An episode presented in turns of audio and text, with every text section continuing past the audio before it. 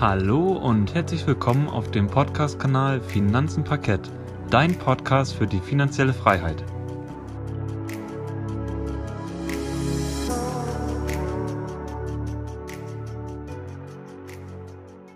Schön, dass du wieder eingeschaltet hast bei unserem Podcast Finanzen Parkett.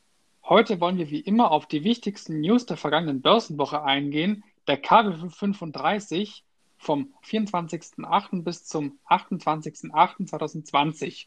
Und der DAX schaute der Anfang der Woche bei etwa 12.946 Punkten und schloss am Freitag, also heute, bei etwa 13.015 Punkten ab. Und am 30.08. ist ein ganz tolles Event, nämlich da hat der Star-Investor Warren Buffett seinen 90. Geburtstag und das ist natürlich jetzt ein, mittlerweile schon ein beträchtliches Alter für den Warren Buffett, aber er ist trotzdem noch weiter am Arbeiten und ist nicht in Rente gegangen, sondern er ist immer noch der Star-Investor und das Orakel quasi aus Oklahoma. Und er hat ja mal gesagt, er plant zu arbeiten, bis er über 100 Jahre alt ist. Also wir werden mal sehen, ob er quasi diese, dieses Versprechen, was er hier gegeben hat, mal in dem Interview, ob er das auch einhalten kann und dann tatsächlich noch mit 100 Jahren immer noch der Star-Investor ist bei Berkshire Hathaway und immer noch Hauptversammlungen hält bei Berkshire Hathaway. Also wir sind auf jeden Fall mal gespannt. Und außerdem werden dann am 31.08., also am Montag, die neuen Apple-Aktien ins Depot gebucht. Und ja, mal sehen, wie das Ganze dann läuft. Gerrit, du bist ja da auch dabei bei diesem Aktiensplit. Du kannst genau. uns dann auf jeden Fall dann nächste Woche, wenn wir den Börsentalk aufnehmen, mal berichten, wie das bei dir gelaufen ist, wie lange das gedauert hat. Einfach mal so deine Meinung dazu dann abgeben, ne? Auf jeden Fall, sehr gerne. Ich habe noch nie einen Aktiensplit mitgemacht, von daher mein erster. Und ja, 4 zu 1 ist ja der Aktiensplit. Also das heißt, man hat für eine Apple-Aktie oder man wird für eine Apple-Aktie in Summe vier bekommen. Das nochmal einmal als Ergänzung an dieser Stelle. Aber fahr gerne fort. Genau, und nochmal wichtig zu sagen ist an der Stelle, wie wir es auch schon so oft gesagt haben, erstens, wir wollen niemanden bewegen zum irgendwelche Aktien kaufen, wir, wir betreiben keine Anlageberatung und zweitens ergibt sich aus einem Aktiensplit eigentlich kein Vorteil für die Aktionäre außer dass vielleicht die Aktie billiger erscheint und wieder neue Investoren dann in Apple-Aktien investieren. Aber für dich als Investor ergibt sich überhaupt kein Vorteil aus diesem Aktiensplit.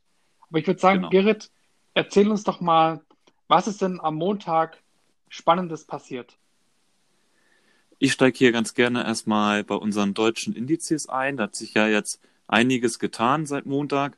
Und es ist nämlich so, dass der Berliner Essenslieferantdienst Delivery Hero, haben wir wahrscheinlich auch schon mal durch die letzten Börsentalks gehört, ist jetzt nämlich in, erstmals in den DAX aufgestiegen und löst quasi den Skandalkonzern Wirecard im Leitindex ab.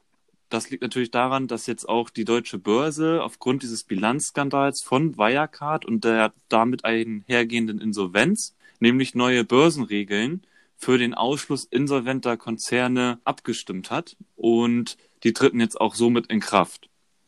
Dieser Rauswurf von Wirecard beziehungsweise der Aufstieg von Delivery, der schüttelt natürlich dann automatisch auch die anderen Indizes, also den MDAX, SDAX und den TechDAX, so ein bisschen durch.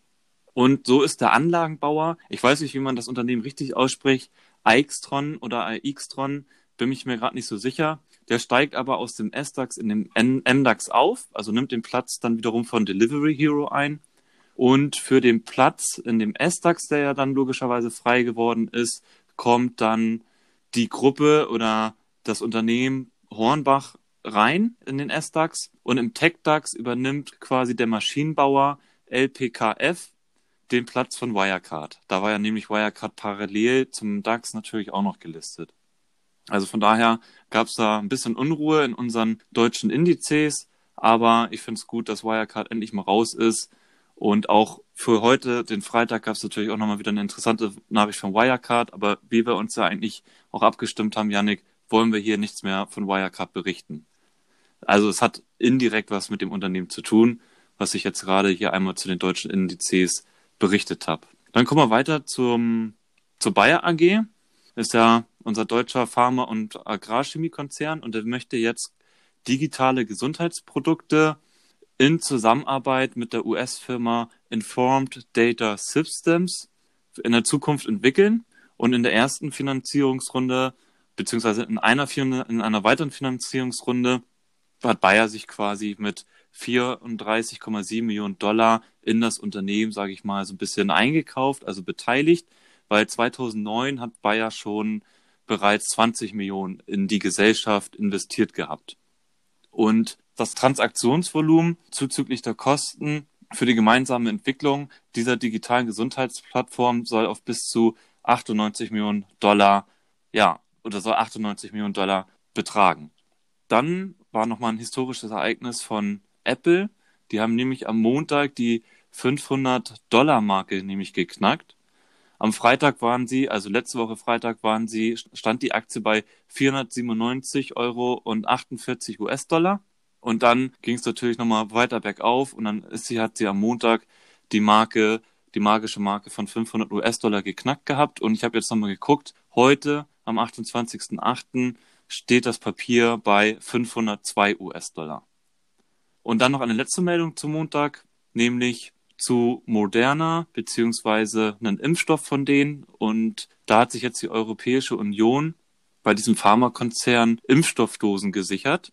Und das soll eine Lieferung von 80 Millionen Dosen betragen, also von diesem Impfstoff. Und wie wir auch bereits wissen, ist CureVac, das ist ja auch ein deutsches Biotech-Unternehmen und halt in dem Fall jetzt auch Moderna. Das Unternehmen kommt aus Mainz die haben natürlich einen Impfstoff dem oder sind gerade in der Phase, einen zukünftigen Impfstoff auf den Markt bringen zu können. Und wie gesagt, da hat sich jetzt die Europäische Union quasi daran beteiligt, dass sie hier Impfstoffdosen abgreifen möchten. Das hat natürlich auch am Montag dann für eine positive Entwicklung allgemein in der Biotech-Branche an den, an den Kursen natürlich sich ausgewirkt gehabt. Ja, das soll es für Montag gewesen sein. Und wie gehabt, Janik, machst du ja mit dem Dienstag weiter, oder? Genau, ich wollte noch mal ganz kurz was sagen zu dem Thema Impfstoff. Da habe ich mhm. jetzt auch einen sehr spannenden Podcast gehört vom Lars Eriksen. Der hat nämlich noch mal genau gesagt, dass es eigentlich wirklich überhaupt keinen Sinn macht, in diese Impfstoffaktien zu investieren. Also klar, so ein, so ein Pharmaunternehmen, darin kann man immer investieren, aber jetzt in diese reinen Impfstoffunternehmen oder die jetzt nur an diesem Impfstoff hängen, quasi der Aktienkurs deswegen explodiert, Mhm. Da hält der rät er persönlich davon ab, darin zu investieren, weil wenn die quasi dann nicht diesen Impfstoff finden und keinen auf den Markt bringen, dann ist die Aktie quasi ja, gibt es da keinen Grund mehr, die Aktien zu kaufen. Und somit kann es auch gut mal sein, dass man 80 Prozent oder mehr von seinem Kapital verliert in, auf einen Schlag. Na? Genau, also na nachhaltig sieht anders aus, ne? Genau. Und das hat mir auch persönlich nochmal so ein bisschen, ja, die Augen geöffnet. Ähm, in dem Bereich will ich eigentlich nicht investiert sein. Auch wenn man jetzt vielleicht denkt, oh Gott, da, da verpasst man was und man muss da unbedingt investiert sein in den Bereich Impfstoff. Aber ich persönlich glaube da eher, dass man da eher sein Geld drin versenkt, wie dass man irgendwas da gewinnt. Aber ist ja nur meine Meinung und ich gebe da dem Lars Eriksen recht. Und da sollte jeder seine eigene Entscheidung treffen. Also ich habe zum Beispiel einen Kumpel, der hat sich so ein bisschen schlau gemacht gehabt, also wo es gerade mit Corona losging etc. Und der ist da dann bei, ich glaube, die Firma heißt Innovio Pharmaceuticals oder so. Und da ist er halt eingestiegen, hat, ich weiß nicht, wie viel investiert, aber nichtsdestotrotz, die Aktie ist zwischenzeitlich von ja, 6 Euro auf 30 Euro gesprungen. Und innerhalb, keine Ahnung, von zwei Wochen ist das Ding, ja, vielleicht drei Wochen sogar, wieder komplett abgeraucht und steht jetzt mittlerweile, ich habe es parallel mal geguckt, steht jetzt aktuell bei 9,90 Euro. Mhm. So, das heißt, zwischenzeitlich hat er natürlich oder hätte er gute Rendite machen können, aber so wie ich ihn kenne, ähm, ich weiß nicht, ob er das hier jetzt hört, aber hat er wahrscheinlich nicht die Aktien verkauft und ärgert sich jetzt wahrscheinlich, dass er es dass er's nicht gemacht hat, als es zu einem Peak kam. Also das ist natürlich, wollte ich damit nur sagen, einfach nochmal als Ergänzung wahrscheinlich ein gutes Beispiel. Man kann natürlich durch die ganzen News, die dann in die Welt getragen werden, kann so ein Aktienkurs natürlich kurzfristig stark beeinflusst werden. Aber ich halte hier auch mehr von Qualitätsunternehmen. Ich glaube, Janik, da stimmst du mir wahrscheinlich auch zu als langfristiger Investor, dass wir hier lieber auf Qualitätsunternehmen setzen und nicht irgendwie auf kurzzeitige Trends. Also da habe ich auch persönlich keinen Bock drauf. Das Ganze muss man natürlich dann auch immer stark verfolgen, weil so schnell wie der Aktienkurs steigt, ja. kann er natürlich auch wieder fallen. Sehe ich auch so, wir sind ja Buy and Hold. Das heißt, wir verkaufen ja theoretisch dann auch fast nicht. Genau. Und in dem Fall würden wir unserem Grundsatz der Investitionen widersprechen. Weil ich meine, so ein Impfstoffunternehmen ist für mich eigentlich eher so eine kurzfristige Angelegenheit. Also mit kurzfristig meine ich vielleicht ein, zwei Jahre. Ja, genau. Gut, dann komme ich mal zum Dienstag. Jetzt haben wir noch über das Impfstoff, Impfstoffthema doch noch ein bisschen viel gesprochen, haben uns noch ein bisschen verquatscht. Aber ich würde sagen, wir tun jetzt mal direkt mit dem Dienstag weitermachen. Da gab es nämlich auch eine Nachricht von der Ant Group. Die ist momentan noch nicht an der Börse, aber dieses Unternehmen gehört jetzt zur weltweit größ, äh, größten chinesischen Onlinehandelsplattform, nämlich Alibaba. Und dieses Unternehmen plant nämlich jetzt einen Börsengang und es soll auch einer der größten Börsengänge der Geschichte werden. Die Ant Group beantragte nämlich am Dienstag ein Doppellisting einmal in Hongkong und einmal in Shanghai. Und der Börsengang soll der Ant Group nämlich 20 Milliarden Dollar einbringen. Und das Unternehmen könnte dann an der Börse ungefähr 200 Milliarden Euro, äh, Dollar meine ich, ähm, wert sein mit seinem Börsengang. Das ist natürlich für ein Fintech-Unternehmen wie jetzt die Ant Group eine sehr, sehr hohe Bewertung. Und ich glaube, im Moment gibt es wirklich kein Unternehmen, das so hoch direkt beim Börsengang bewertet war wie die Ant Group. Die Ant Group, jetzt fragst du dich jetzt nicht, was ist, was ist überhaupt die Ant Group? Warum gehört die jetzt zu Alibaba? Ja, die decken nämlich diesen Alipay-Service ab von Alibaba. Und das ist quasi der größte Bezahldienst in China. Und deswegen ist dieses Unternehmen auch so hoch bewertet und wird wahrscheinlich auch dann seine 20 Milliarden Dollar an der Börse verdienen. Dann will ich weitermachen mit, mit BASF. Der Chemiekonzern hat nämlich die Zulassung für weitere Pflanzenschutzmittel mit dem Wirkstoff Revisol in Deutschland ähm, erhalten. Und im Frühjahr 2021 soll dann dieses Pilzmittel äh, gegen Getreidekrankheiten auf den Markt kommen. Und BASF traut dem Fungizid, also diesem Pflanzenschutzmittel, ein Umsatzpotenzial von mehr als eine Milliarde Euro zu. Zudem plant BASF auch noch weitere Produkte auf den Markt zu bringen in diesem Bereich. Und bis 2028 wird BASF über 30 Produkte oder neue Produkte mit einem spitzen Umsatzpotenzial von mehr als 7,5 Milliarden Euro an den Markt bringen. Und es hört sich ja eigentlich schon mal sehr gut an. Ich bin da auf jeden Fall mal gespannt, wie sich dann diese Produktpalette von BASF in dem Bereich Pflanzenschutzmittel und Unkrautvernichter erweitern wird ist ja für dich auch eine schöne Nachricht als BASF-Aktionär. Ja, auf jeden Fall. Ich Dann kann ja vielleicht auch mal der jahrelange Seitwärtstrend von BASF durchbrochen werden. Ja, richtig, wird auch langsam mal Zeit, weil zumindest der Verlust im Depot, der macht sich bei mir schon bemerkbar. Die Dividenden sind nach wie vor nicht schlecht, aber ich weiß nicht, Corona-bedingt werden die wahrscheinlich nächstes Jahr auch nicht mehr so hoch ausfallen. Ich weiß nicht, ob sie die komplett aussetzen werden, ich denke ich mal nicht. Aber auch hier wird drastisch, denke ich mal, zurückgeschraubt für nächstes Jahr. Mal schauen. Ja, dann würde ich mal weitermachen an der Stelle. Wir kommen dann jetzt zum Unternehmen Kia Chain. Und Kia Chain ist ja ein US-Unternehmen und die haben jetzt einen digitalen Schnelltest zum Nachweis von Corona entwickelt, also von Antikörpern. Und den wollen sie jetzt auf den Markt bringen. Und das Biotechnologieunternehmen kündigte am Montagabend dann die Einführung an nachdem sie quasi den Antrag an die FDA, also Food and Drug Administration, hingeleitet haben. Und das ist quasi auch wieder so eine Art Notfallzulassung. Also eventuell können sie schon eine erste Auslieferung Ende August 2020 stattfinden, also eigentlich jetzt gefühlt. Und in Europa wird dann das, äh, das Produkt ebenfalls in den kommenden Wochen starten. Also wir sind auf jeden Fall mal gespannt, was Kia Chain hier entwickelt hat und wie dieser, wie erfolgreich dieser Antikörpertest dann funktionieren wird. Mhm. Dann zur letzten Nachricht am Dienstag. Es gab noch schlechte Nachrichten für Zoom. Die Aktie des, ähm, ist nämlich extrem eingebrochen. Da gab es nämlich eine technische Störung anscheinend bei Zoom und für viele Benutzer war es quasi nicht möglich, zeitweise Anrufen beizutreten, also starke Störungen. Und das hat natürlich die Aktie zum Einbruch gebracht. Aber laut dem Management ist dieses Problem mittlerweile schon wieder behoben und anscheinend gab es gar keine Störung. Aber die Aktie ist auf jeden Fall eingebrochen und genau, ich würde sagen, dafür haben, damit haben wir den Dienstag abgeschlossen. Und Gerd, erzähl, erzähl uns doch mal, was ist am Mittwoch passiert.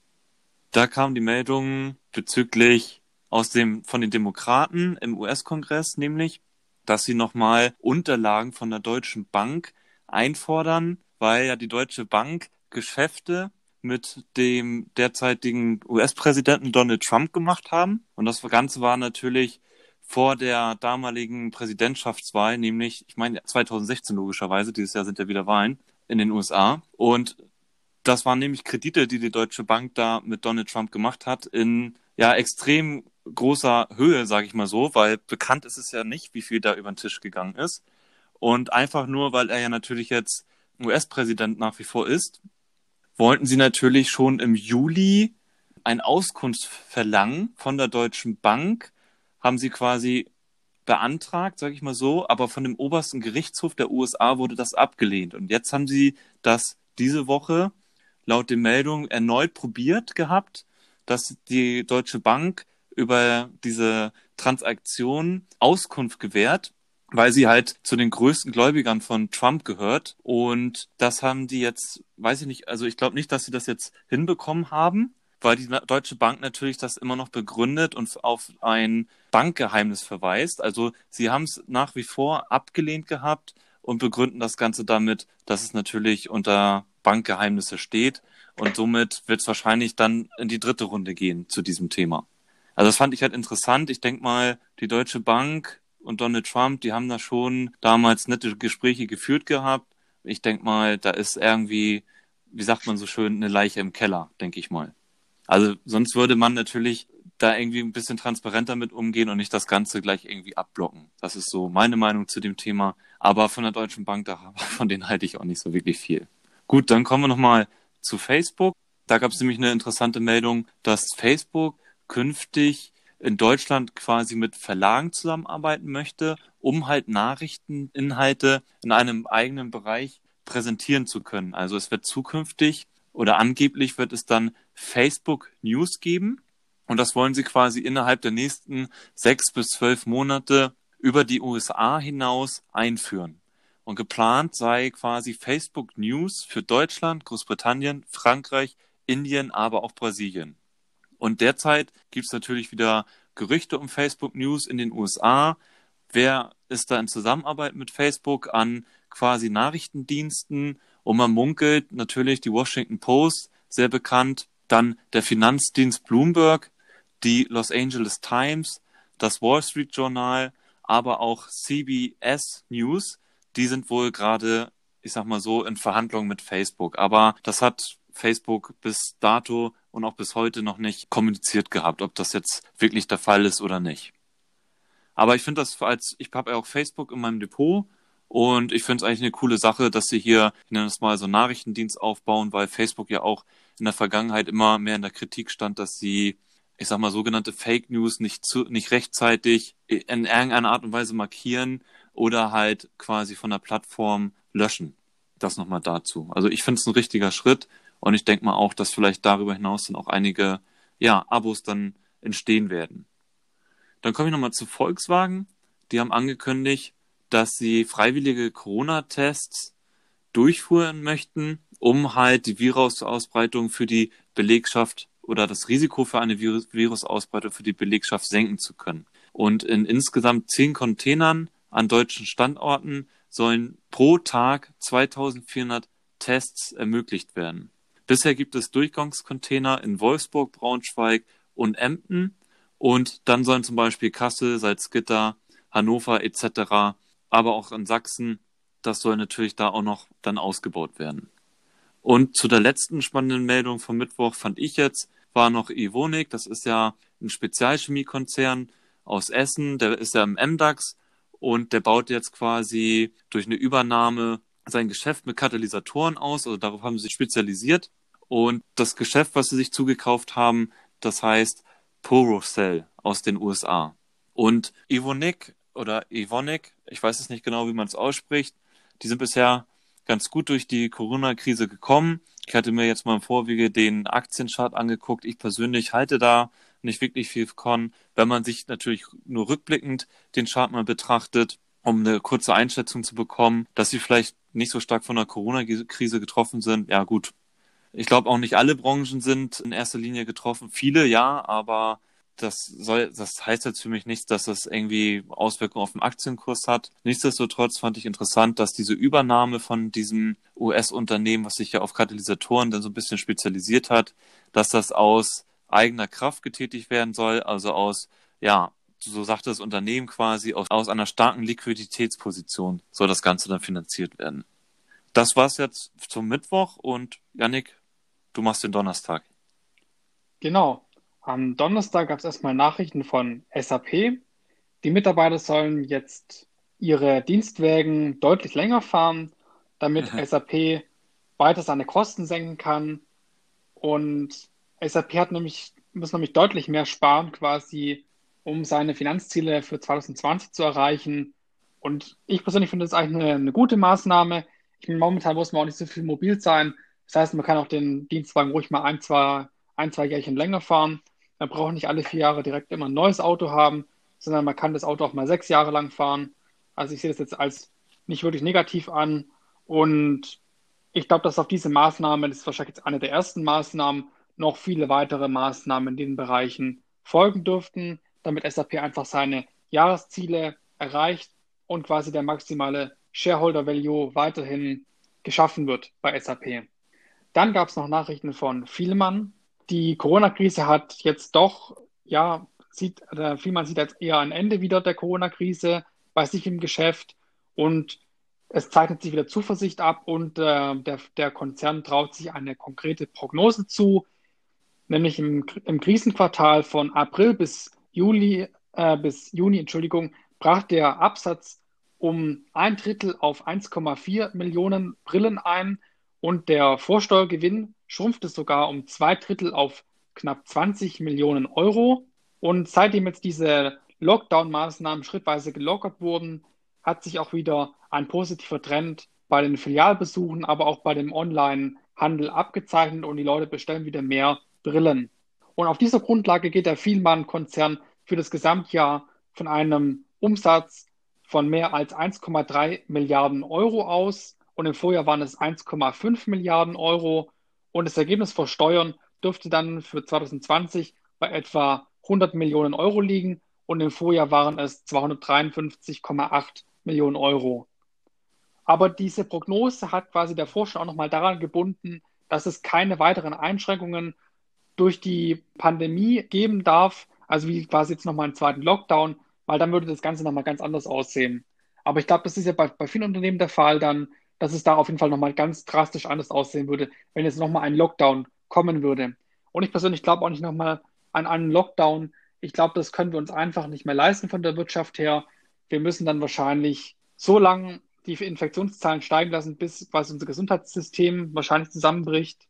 Und dann wird wahrscheinlich die Leute dann wieder dazu verdonnern, zu Hause zu bleiben. Wir hoffen einfach mal nicht, dass es nochmal zu einem zweiten großen Lockdown kommen muss, weil das wäre überhaupt nicht gut für die deutsche Wirtschaft, meiner Meinung nach.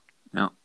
Dann will ich weitermachen mit dem Thema Logistikbranche. Das ist jetzt im Gegensatz zu Vielmann eher ein Gewinner der Corona-Krise. Es haben nämlich deutlich mehr, äh, mehr Kunden ja, Pakete bestellt in den letzten Monaten und die Logistikbranche berichtet quasi von einem Paketvolumen, äh, wie quasi normalerweise im, an Weihnachten stattfindet. Und das ist natürlich sehr positiv für alle Aktionäre, die in dem Bereich investiert sind. Und der Onlinehandel floriert natürlich aufgrund von Corona und die Deutschen bestellen seit dem Ausbruch der Corona-Krise mehr und mehr Waren im Internet und die Deutsche Post hat dadurch einen Paketzuwachs von mindestens 20 Prozent bekommen. Also das dürfte sich wahrscheinlich 2021 dürften sich wahrscheinlich die Aktionäre von der Deutschen Post hoffentlich mal über eine steigende Dividende freuen, weil die wurde ja schon über mehrere tausend Jahre nicht mehr ähm, erhöht, obwohl sich der Konzern es ja eigentlich leisten kann. Aber ich denke mal, 2021 könnte die Dividende, wenn es so weitergeht, auf jeden Fall erhöht werden. Aber wir werden sehen. Dann gab es noch eine Nachricht von Delivery Hero, das ist dann auch die letzte Nachricht für den Donnerstag. Der Essenslieferant aus Berlin schreibt nämlich für das zweite, oder ich meine jetzt nicht das zweite, sondern das erste Halbjahr über eine halbe Milliarde Miese. Und das ist auf jeden Fall schlecht, weil der, der Konzern hat ja einen fantastischen Umsatzsprung erfahren. Die Umsätze sind brutal gewachsen, aber anscheinend muss der Konzern trotzdem ho hohe Verluste schreiben im Wert von 100 Milliarden Euro. Und der Delivery Hero ist jetzt ja seit, wann ist dann DAX? Seit dieser oder letzter Woche, ich weiß nicht mehr genau. Auf jeden nee, Fall ja. ist es eigentlich kein gutes Bild von DAX-Konzernen, weil DAX-Konzerne schreiben eigentlich normalerweise keine großen Verluste, außer vielleicht mal Sonderverluste, wenn es mal schlecht läuft, ein paar Jahre lang.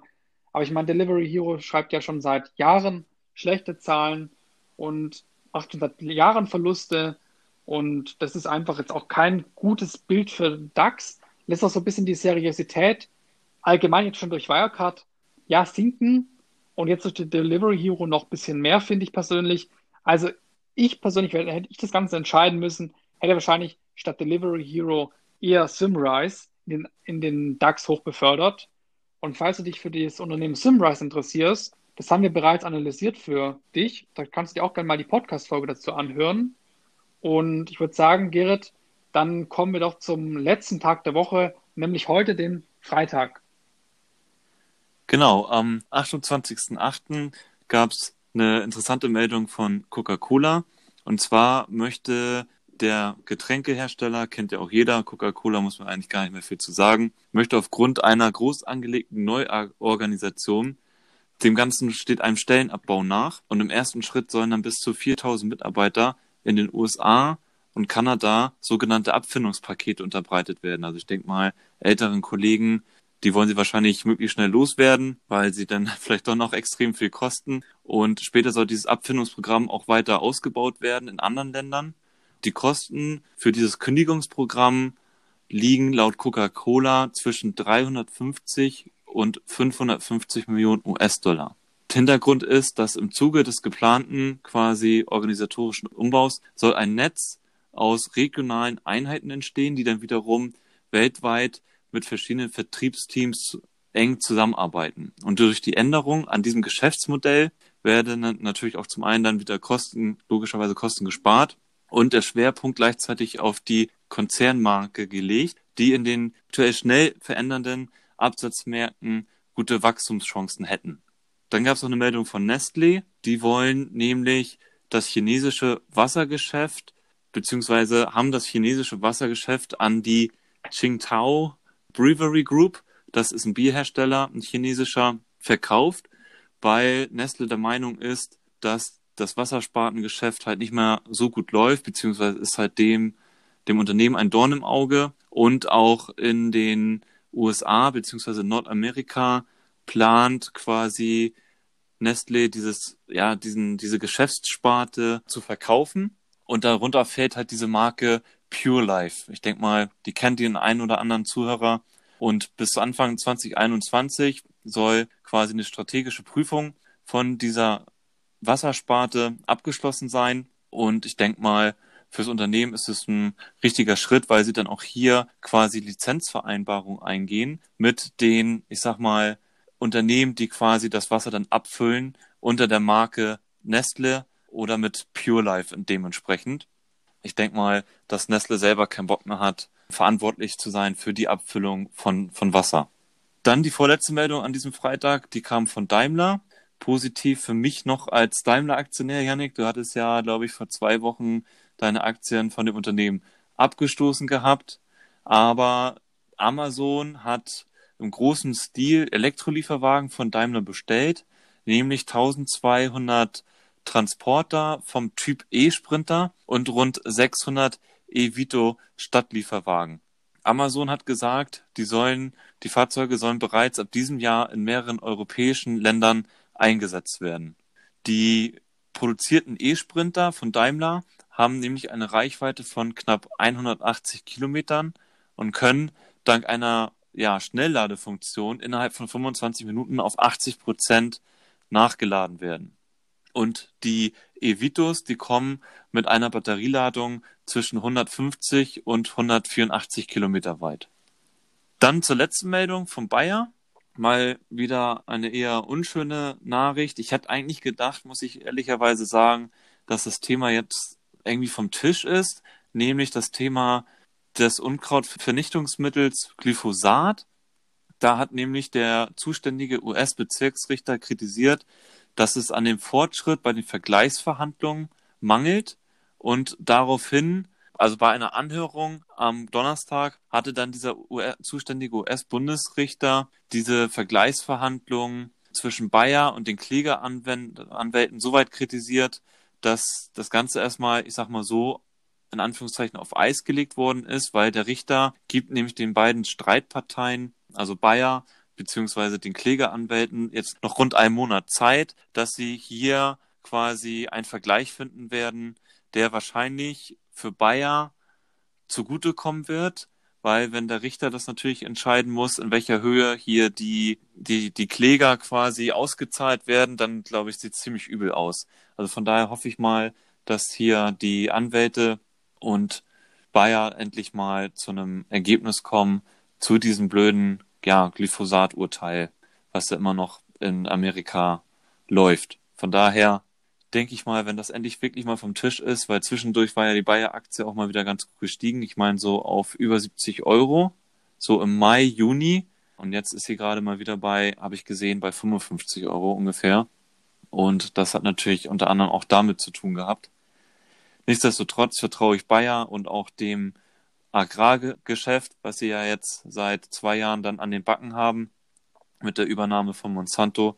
Aber ich bin da zuversichtlich, was, was die Zukunft angeht, weil die ganzen klimatischen Bedingungen, die weltweit immer extremer werden, daraufhin muss man natürlich auch irgendwie Saatgut entwickeln, was dem Ganzen dann auch standhält, um halt auch die wachsende Weltbevölkerung ernähren zu können.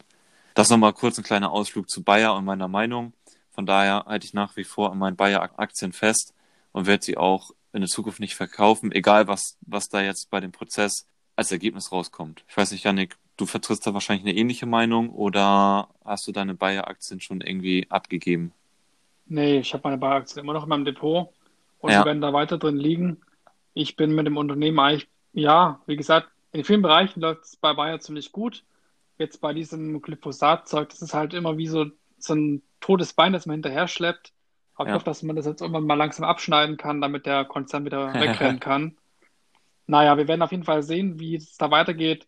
Ja, Aber ich meine, Bayer ist bei mir halt auch, ja, schon gewichtet, aber ich habe es jetzt halt auch mittlerweile gut verteilt, mein Vermögen. Das heißt, selbst wenn Bayer irgendwie extreme Probleme dafür bekommen könnte mit dem Glyphosat im Vergleich, dann habe ich noch viele andere Eier in meinem, Mhm. in meinen verschiedenen Körben drin. Und deswegen mache ich mir da eigentlich relativ wenig Sorgen und Bayer ist natürlich auch so eine Wette. Deshalb, ich habe das Unternehmen ja für 54 Euro gekauft letztes Jahr. Und daran will ich weiter festhalten in dem Investment. Ich glaube, dass Bayer wirklich mal wieder auf 180 Euro steigen kann. Und dann habe ich auch eine gute Rendite. Aber wir werden sehen. Und an dieser Stelle Genau. auch keine Anlageberatung. Wir wollen euch ja nicht zum Kauf oder Verkauf von Bayer-Aktien bewegen. korrekt. Gut, dann würde ich sagen, Gerrit, dann haben wir heute, dann haben wir heute zu diesem Börsentalk schon wieder viele äh, spannende Themen dieser Woche passieren lassen. Und ich würde sagen, lass uns doch mal mit unserer Entweder-Oder-Fragerunde starten. Und Gerne. ich starte direkt mit meinen drei Fragen an dich, Gerrit. Und zwar, Mhm. trinkst du lieber stilles Wasser oder Wasser mit Kohlensäure? Definitiv Wasser mit Kohlensäure. Ich hatte ja auch gelernt, ich weiß gar nicht, bei euch einfach nur Wasser mit Gas, sagt ihr dazu, in Süddeutschland. Hier in Ja. Norddeutschland sagen wir Selter dazu. Was war dir ja jetzt eher ein Mhm. Fremdbegriff, ne? Ja, genau. Ja, dann mal zu meiner zweiten Frage. Würdest du lieber, wenn du jetzt, du hast ja 30, wie viele Tage hast du Urlaub im Jahr? 30, oder? Ja, genau. Also, du hast die Wahl, machst du einen großen Urlaub und verbrauchst quasi alle Tage fast auf einmal? Oder machst du Mhm. lieber drei kleine Urlaube und fährst quasi an drei verschiedene Urlaubsziele oder machst du wirklich diesen einen großen Urlaub? Bin eher so, dass ich dann doch lieber übers Jahr verteilt drei kleine Urlaube mache. Mhm. Also ich glaube schon, dass ich mal irgendwann mal auf meinem Weg zur Rente einen längeren Urlaub ganz gern mal in Anspruch nehmen würde, aber jetzt nicht so, dass es jedes Jahr ist, ne? Also schon eigentlich, dass ich eher kleine Urlaube im Fokus habe. So, dann stelle ich jetzt nochmal zum Abschluss eine richtig, richtig dumme Frage. Aber würdest du lieber das deutsche Rentensystem wählen oder das norwegische Rentensystem? Das ist eine fiese Frage, weil ich mich jetzt wirklich nicht so mit dem norwegischen Rentensystem auskenne. Ich würde jetzt mal zu dem norwegischen Rentensystem tendieren, weil von den Deutschen hatte ich absolut nichts. Ich glaube auch nicht, dass ich viel von meiner Rente später haben werde. Von daher betreiben wir das ganze Investieren und möchten auch andere junge Menschen, aber auch alte, ältere Menschen dahingehend natürlich noch Ja, motivieren, dass sie investieren weil es einfach, ich glaube, der bessere Ausgleich ist, als rein auf die deutsche Rente zu vertrauen. Aber vielleicht kannst du ja einmal, vielleicht in ein, zwei Sätzen kurz erklären, was das norwegische Rentensystem ist, oder? Ja, es gibt ja diesen norwegischen Staatsfonds. Okay, ja, davon habe ich auch schon mal was gehört. Hm? Genau, der, der legt ja auch weltweit quasi wie ein MSCI World, legt der ähm, in Aktien breit gestreut an oder auch in Anleihen. Und dieses Rentensystem hat ja in den letzten Jahren sehr gute Rendite erwirtschaftet. Klar, durch die Corona-Krise hat es jetzt auch 15 Prozent verloren. Aber trotzdem steht es, glaube ich, deutlich besser da wie das deutsche Rentensystem, weil quasi diese Rente nicht durch irgendwelche Rürup-Kacke finanziert wird, sondern halt durch wirklich den, den Aktienmarkt oder auch durch den Anleihenmarkt. Und da springt dann, glaube ich, für die Norweger eine deutlich bessere Rente heraus im Durchschnitt für das, was sie einzahlen, wie jetzt wir hier in Deutschland. Genau. Ja, hier muss einfach mehr die Aktienkultur auch von der deutschen Regierung gefördert werden. Also wir machen das ja natürlich jetzt unser, über unseren Kanal, aber logischerweise ist auch, dass die Poli deutsche Politik natürlich die Masse mit der Motivation in, Aktien zu investieren oder zumindest am Aktienmarkt teilzuhaben, natürlich viel mehr Menschen erreicht, als, als wir es jetzt gerade heute tun. Das hoffentlich äh, ist in der Zukunft nochmal was anderes dann, dass wir uns hier natürlich mit diesem Kanal weiterentwickeln und auch noch mehr, noch viel mehr Menschen damit erreichen. Aber es muss einfach da, dahingehend kommen, dass die deutsche Regierung auch einfach mal das akzeptiert und nicht noch mehr Regularien und Steuern irgendwie ja. auf Investments einfordert. Das und war ich, jetzt nochmal. Und ich meine, wir geben ja. ja auch unser Bestes. Ich meine, wir laden ja in der Woche auch drei Folgen hoch und mittlerweile sieht man ja auch schon ja. Ein, ein signifikantes Wachstum bei unseren Zuhörern, aber auch bei den Folgenwiedergaben. Und ich meine, da sind wir genau. auch ganz froh drum, dass wir quasi mit unserer Message immer mehr Leute erreichen. Und es genau. macht uns persönlich auch extrem glücklich und wir haben jetzt da extrem viel Spaß, diesen Podcast aufzunehmen. Also lieber Zuhörer, falls du vielleicht ein paar bekannt hast oder so, die sich auch mal mit dem Thema Finanzen auseinandersetzen sollten, solltest du denen vielleicht auch mal empfehlen, sich mit dem Thema Aktien zu beschäftigen. Ja, also ich würde auf jeden Fall sagen, dass man sich mit dem Thema noch vor dem Ruhestand beschäftigen sollte, weil im Ruhestand ist es auf jeden Fall zu spät. Aber genau. ein Beispiel für im Ruhestand sich damit zu beschäftigen, ist dann die Beate Sander. Die hat das ja auch sehr gut gemacht. Genau, richtig. Okay, dann komme ich mal zu meinen drei Fragen an dich, Janik. Und zwar hatten wir jetzt, oder hatte ich ja von heute berichtet, von dem Freitag. Und da haben wir ja erfahren, dass Coca-Cola eine Neuorganisation plant. Und ich weiß, dass du nicht in Coca-Cola investiert bist. Würdest du das jetzt in Zukunft als Chance für dich sehen? Also, dass der Aktienkurs sich natürlich deutlich entwickelt und natürlich auch die Dividende nachhaltig ist. Also ein Investment in Coca-Cola zukünftig ja oder nein? Ähm, nein, weil ich habe schon sehr viele unzyklische Konsumgüterunternehmen in meinem Portfolio. Also Coca-Cola hat da keinen Platz mehr drin. Alles klar, okay. Dann Nestle plant ja auch quasi die Wassersparte zu verkaufen, hat es bereits in China getan wie wir wissen. Und ich weiß, dass du auch Nestle nicht in deinem Depot hast. Würdest doch, doch. du jetzt.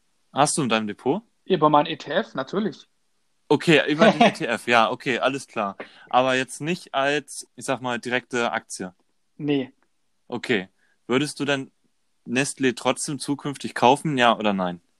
Also ich habe jetzt ne, gegen Nestle habe ich jetzt eigentlich nichts einzuwenden, mhm. aber ich finde Unilever ähm, wächst mir persönlich in den Schwellenländern vor allem da, wo es wichtig ist, deutlich stärker als Nestle und das Umsatzwachstum von Unilever gefällt mir auch deutlich besser. Also würde ich mich jetzt zwischen Unilever und Nestle entscheiden müssen, würde ich mich immer direkt für Unilever entscheiden, weil die Aktien meiner Meinung nach günstiger bewertet ist und schneller wächst. Aber das muss jeder für sich selber wissen. Ich will, okay. ich will ja niemanden von Nestle zu Unilever drängen und auch nicht andersrum. Und allgemein nirgendwo in die Richtung drängen. Jeder muss sich seine eigene Meinung bilden dazu. Alles klar.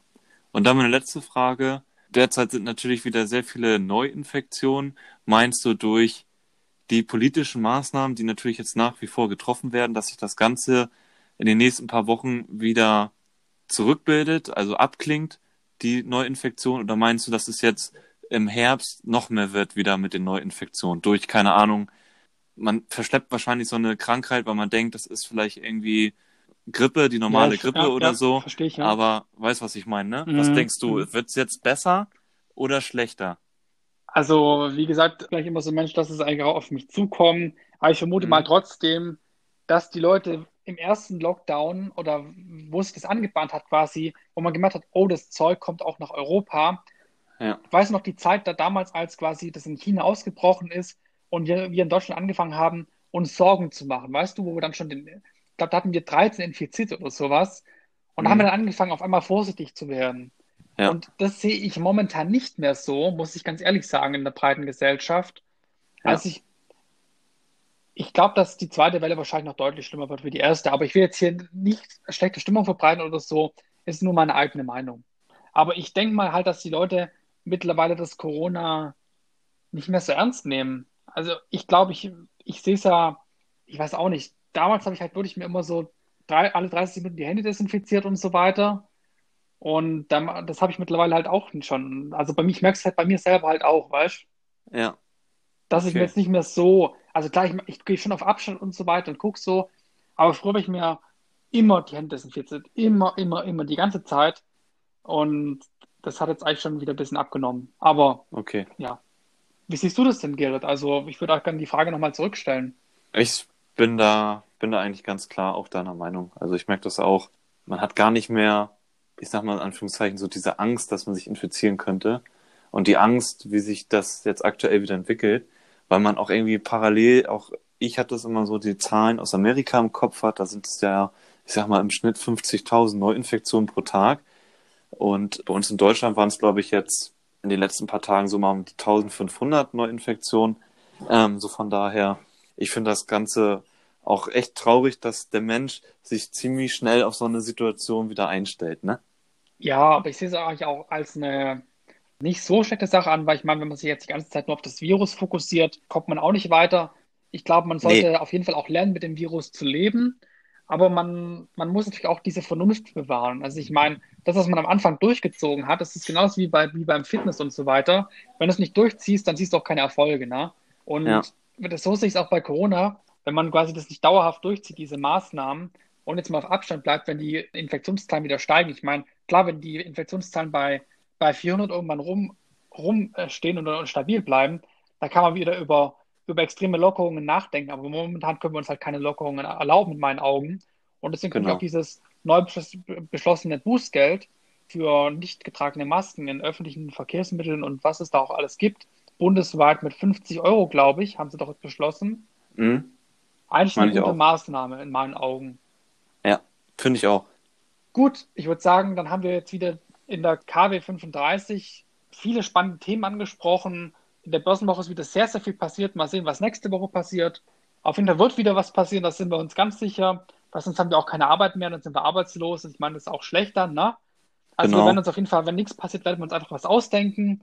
Und falls du weiter Informationen möchtest, lieber Zuhörer, dann schau doch gerne auf unseren Instagram-Kanälen vorbei. Dort findest du zum Beispiel den Gerrit unter dem Namen Parketthirsch und meinen Account findest du unter dem Namen Finanzenfuchs. Und wir haben mittlerweile auch einen Blog gehostet. Den findest du unter der Domain finanzenparkett.de und da laden wir momentan sehr viele Artikel hoch und wir würden uns darüber sehr freuen, wenn du mal auf dem Blog vorbeischaust und da tun wir quasi auch die ganzen Analysen nochmal verschriftlichen und ein bisschen aufarbeiten, nochmal ein paar Sachen aktualisieren. Also ich glaube, das wird sich auf jeden Fall lohnen, wenn du da mal vorbeischaust.